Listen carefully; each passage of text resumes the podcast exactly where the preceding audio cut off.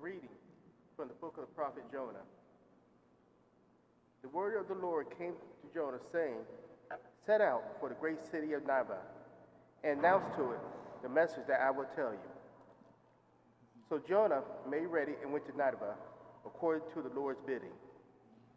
Now, Nineveh was an enormously large city. It took three days to go through it.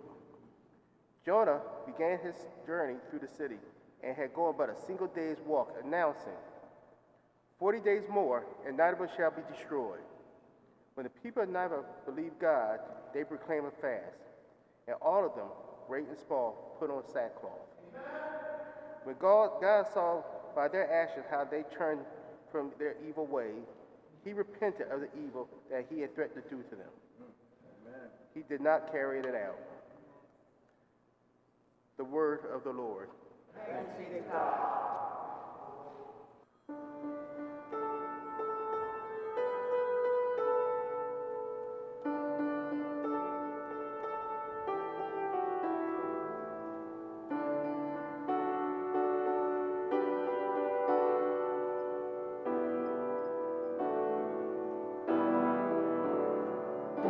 Teach me your ways, O oh Lord, teach me your ways. Teach me your ways, oh Lord, teach me your ways. Teach me your ways, oh Lord, teach me your ways. Oh Lord, teach me your ways. Come on and teach me your ways, O Lord, teach me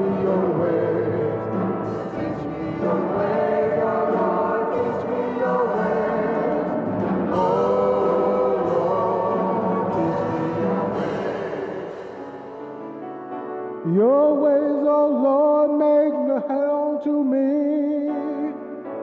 Teach me your paths. Guide me in your truth and teach me. For you are God, my Savior. Teach me your ways, O oh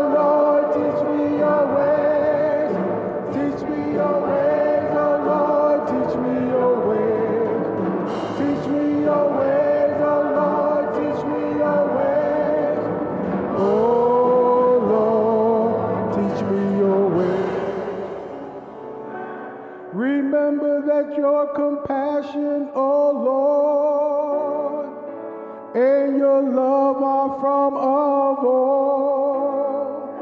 In your kindness, remember me because of your goodness, O oh Lord. Teach me your ways,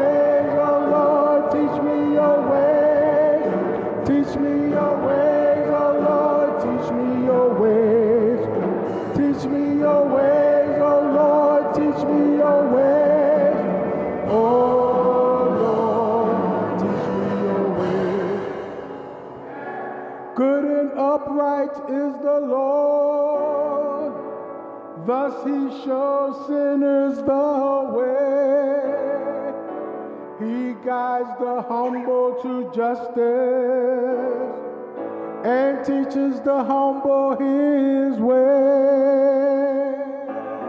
Teach me your ways, oh Lord, teach me your ways. Teach me your ways, oh Lord, teach me your ways. Teach me your ways,